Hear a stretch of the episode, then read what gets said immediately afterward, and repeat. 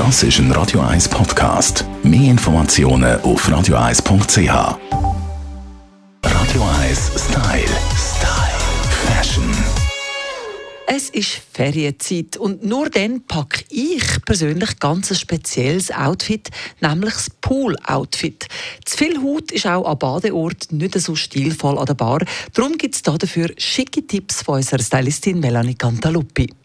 Also grundsätzlich sicher immer noch äh, sehr äh, aktuell, der sogenannte Pairo, also alles, was man sich so ein bisschen um die Hüfte kann binden.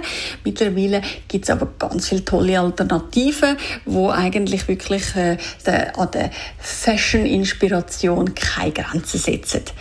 Sehr toll natürlich die kurzen, bequemen Shorts, oder? Wir haben uns so ein bisschen daran gewöhnt, an den Kuschelfaktor, egal wo wir sind, oder?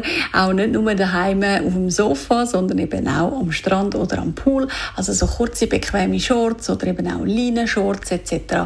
Das kann man sicher sehr, sehr cool kombinieren.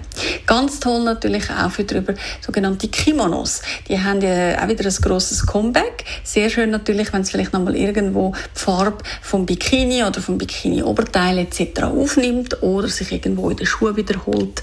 Dann wirkt es natürlich das Ganze nochmal ein bisschen eleganter.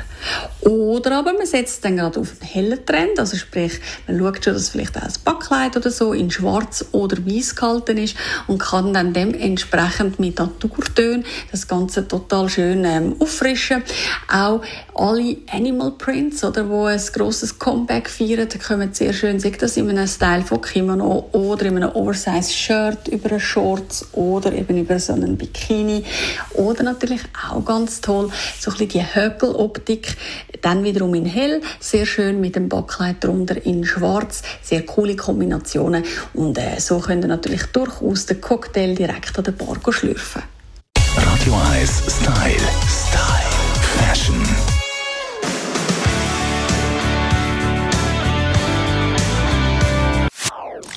Das ist ein Radio 1 Podcast. Mehr Informationen auf radio1.ch.